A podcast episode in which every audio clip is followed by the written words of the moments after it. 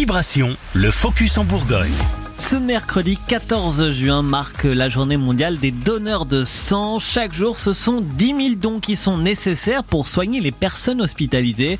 En Bourgogne-Franche-Comté comme ailleurs en France, les réserves sont en baisse depuis plusieurs semaines déjà. À l'occasion euh, pour l'établissement français du sang de lancer un appel aux donneurs, euh, Christophe Barizien, coordinateur régional du prélèvement en Bourgogne-Franche-Comté. Alors les réserves dans notre région en Bourgogne-Franche-Comté euh, ne sont pas au, au meilleur de leur forme. Euh, on a assisté depuis euh, les vacances euh, du mois d'avril à une diminution de la fréquentation et on se trouve là avec un niveau de réserve qui est un petit peu en tension.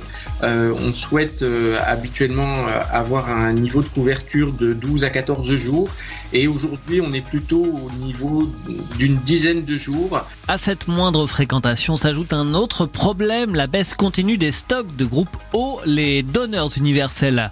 C'est le, groupe sanguin qui permet de transfuser une majorité euh, des patients euh, qui attendent une transfusion. Hein. C'est le groupe le plus répandu.